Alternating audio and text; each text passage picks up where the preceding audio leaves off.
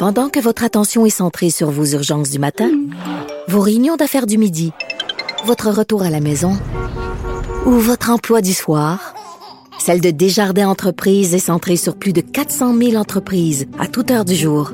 Grâce à notre connaissance des secteurs d'activité et à notre accompagnement spécialisé, nous aidons les entrepreneurs à relever chaque défi pour qu'ils puissent rester centrés sur ce qui compte, le développement de leur entreprise. Parce qu'en immobilier, faut être à son affaire. Suivez les conseils de nos experts. Via Capital, les courtiers immobiliers qu'on aime référer. Bonne écoute.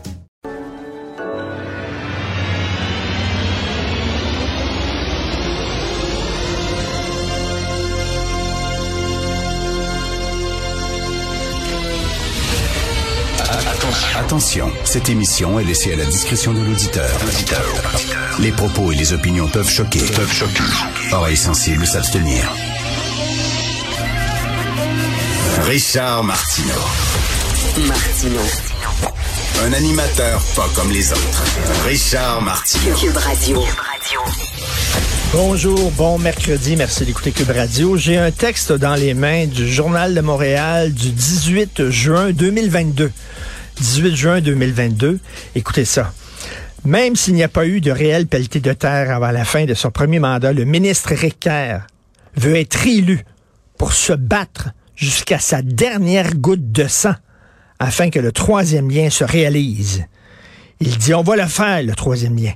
Et je veux que les gens de Québec sachent que c'est un projet pour lequel je suis prêt à me battre jusqu'à ma dernière goutte de sang.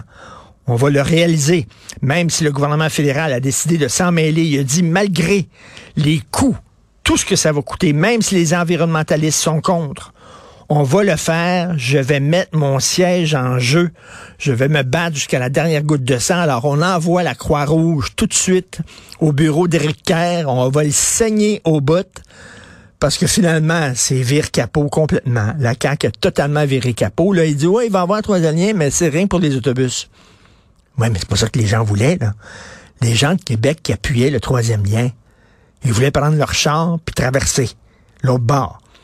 Ils voulaient pas prendre, attendre puis après l'autobus puis que l'autobus passe dans, un tunnel. C'est pas ça pas en tout l'affaire, là. Fait que là, ils ont dit, finalement, ils ont reculé. Pip. C'est pas le premier euh, recul, là.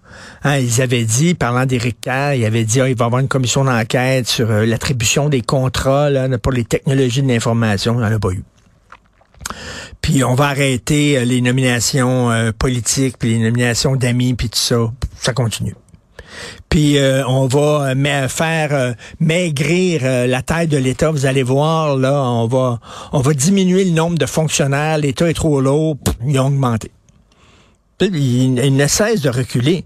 Puis on va aller chercher des nouveaux pouvoirs à Ottawa. Ben non, ils ont pris leur trou. Alors là, c'est on va se battre jusqu'à la dernière goutte de sang. Eh bien, avez-vous vu ça à quel point on gère avec des primes? Souvenez-vous, les, euh, les médecins spécialistes, il y, avait une prime quand ils arrivaient à l'heure, il y avait une prime quand ils mettaient des gants, il y avait une prime quand ils mettaient leur jaquette, il y avait une prime pour toutes. On les payait, on leur donnait des primes pour faire leur job. Alors, vous avez vu ce que les fonctionnaires fédéraux euh, demandent. Hein? Euh, les demandes des fonctionnaires fédéraux qui sont en grève, c'est énorme. Et hier, dans le Journal de Montréal, je pense que c'est aujourd'hui, on fait la liste de leurs demandes et parmi ces demandes-là, il y a des primes. Ils demandent des primes. Alors, euh, prime pour ceux qui parlent des langues autochtones. Prime pour les fonctionnaires qui sont bilingues. Ben, je pense que ça, c'est partie de leur job, leur critère d'emploi. Tu parles français-anglais, on veut une prime. On veut une prime pour les fonctionnaires qui travaillent avec les détenus.